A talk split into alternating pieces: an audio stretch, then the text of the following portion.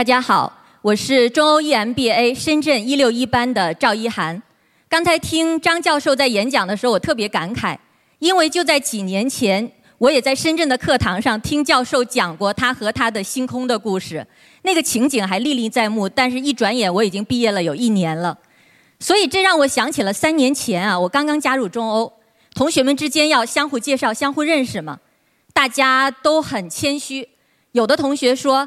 哎呀，我们是干互联网搬砖的，还有的同学说我们是金融民工。大家想表达的是，其实大家都挺不容易的，干的都是特别苦的事儿。这个时候啊，有同学问我说：“哎，一涵，你的企业是干什么的呀？”台下的各位也可以猜一猜啊，我那个时候的头发比现在还要长，看起来一副文艺女青年的架势。但是大家可能猜不到。其实我们干的才是真正搬砖的事儿，这也是我今天想要和大家分享的故事。我们企业的名字叫基业长青，成立了十四年了。在过去的十四年呢，我们做了两个板块，一个是水泥和混凝土板块，我们做了一系列的节能型的产品，服务于中国的水泥和混凝土企业；还有一个是砂石板块，包括矿山的开采和船运等。经过多年的努力，应该说我们做的还行，在细分领域的全国市场已经做到了冠军。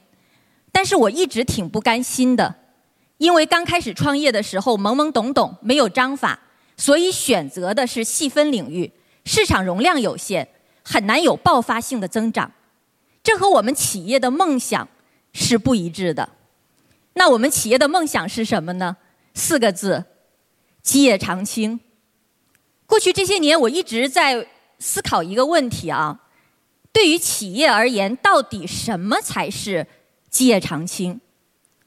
基业长青是一家企业最崇高的理想，是组织发展最宏伟的蓝图，更是每一天我们都会问自己的问题：我的企业怎么样才能明天比今天过得更好？我的企业今天还不错。可我不敢说我的企业明天一定会更好，因为我们的模式是靠产品，一旦市场环境变化了，产品的技术落后了，就有可能被淘汰掉。所以我们一直在寻找新的机会增长点。沿着旧地图是找不到新大陆的。经过了三年多的探索，我们终于发现了一片适合我们的蓝海——装修基材的零售市场。大家知道吗？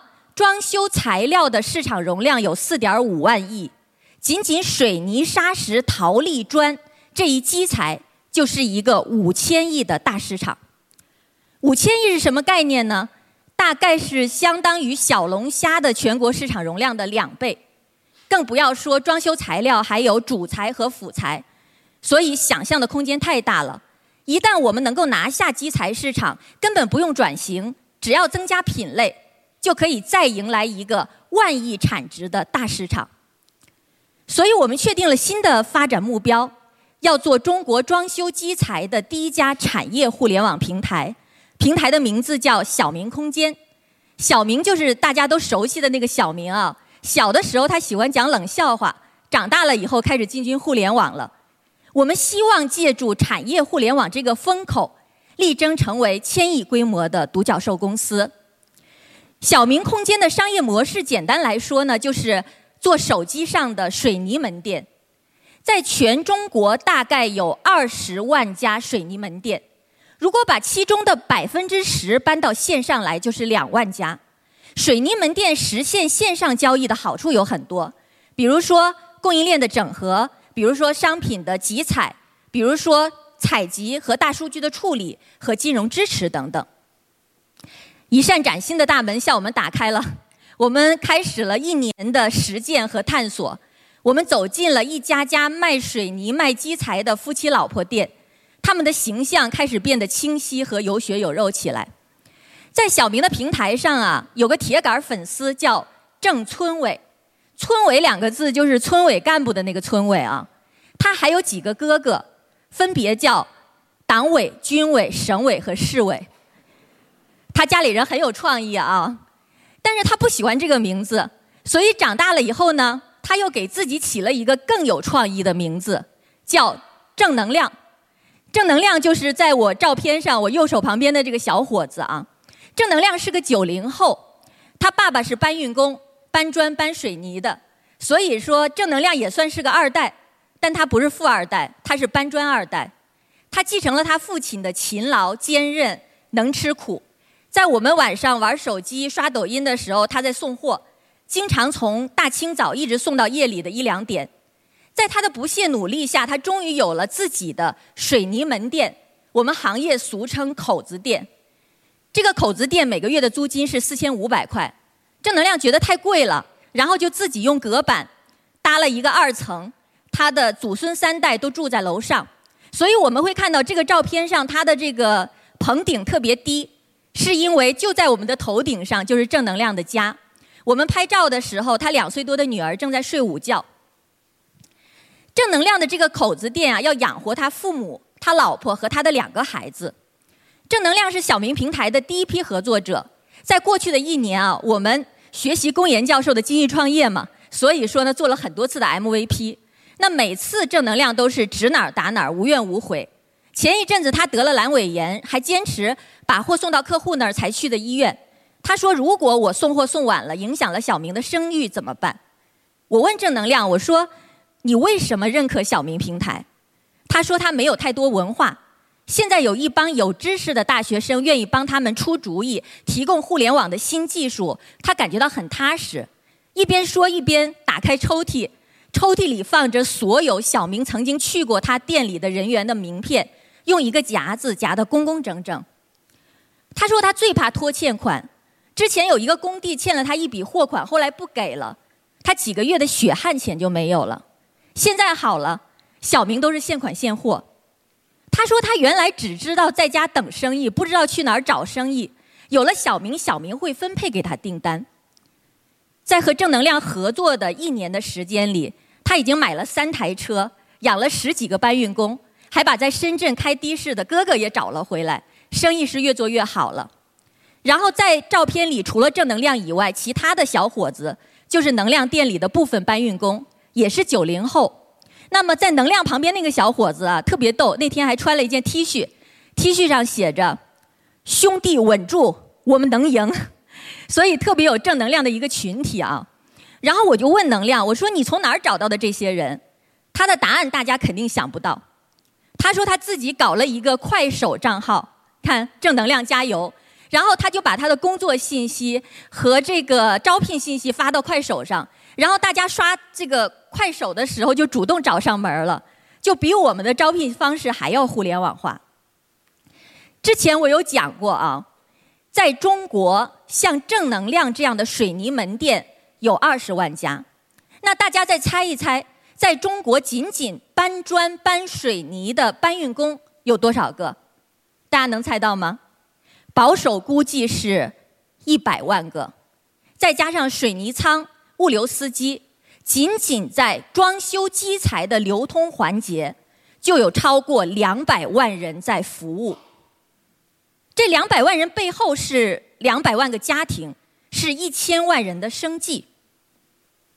这个群体是这个社会上最底层的群体，他们没有什么文化，当然更没有条件接受专业的商业训练。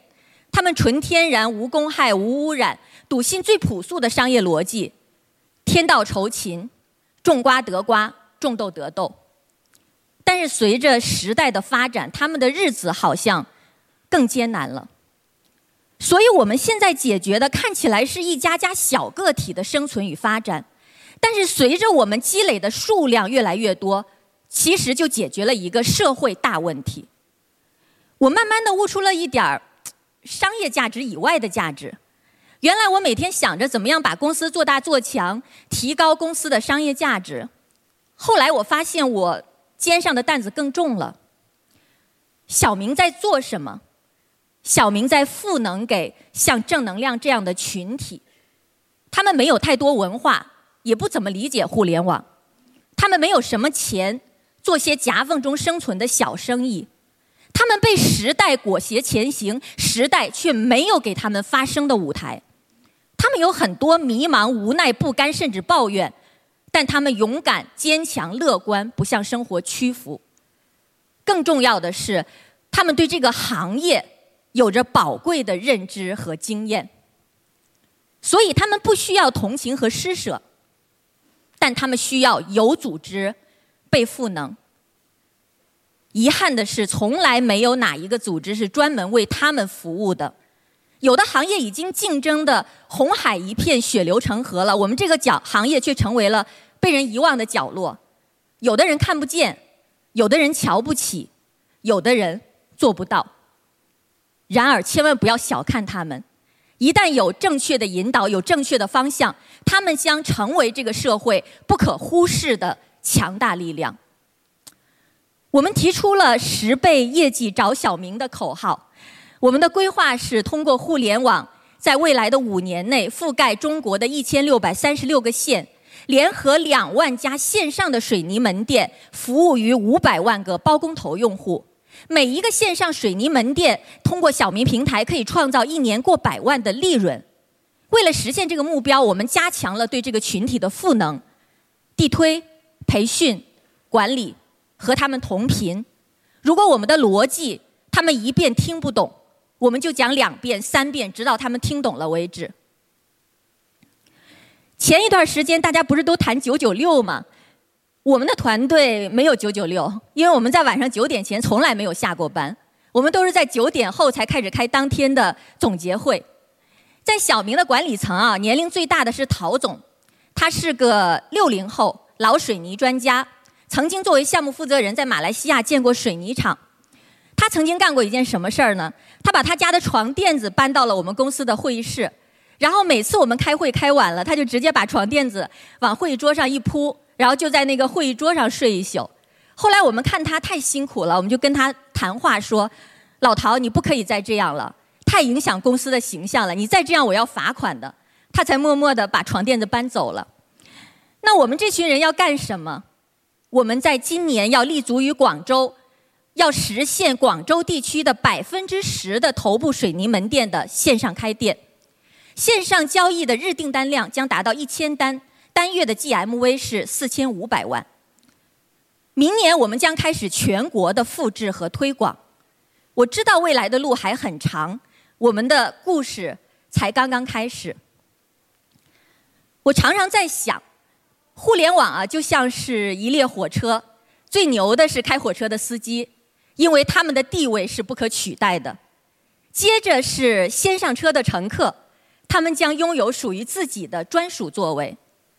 后上车的人没有座位了，只能站一站、挤一挤了。但是还好，他们搭上了这列火车。站台上还有一些人迟到了，错过了。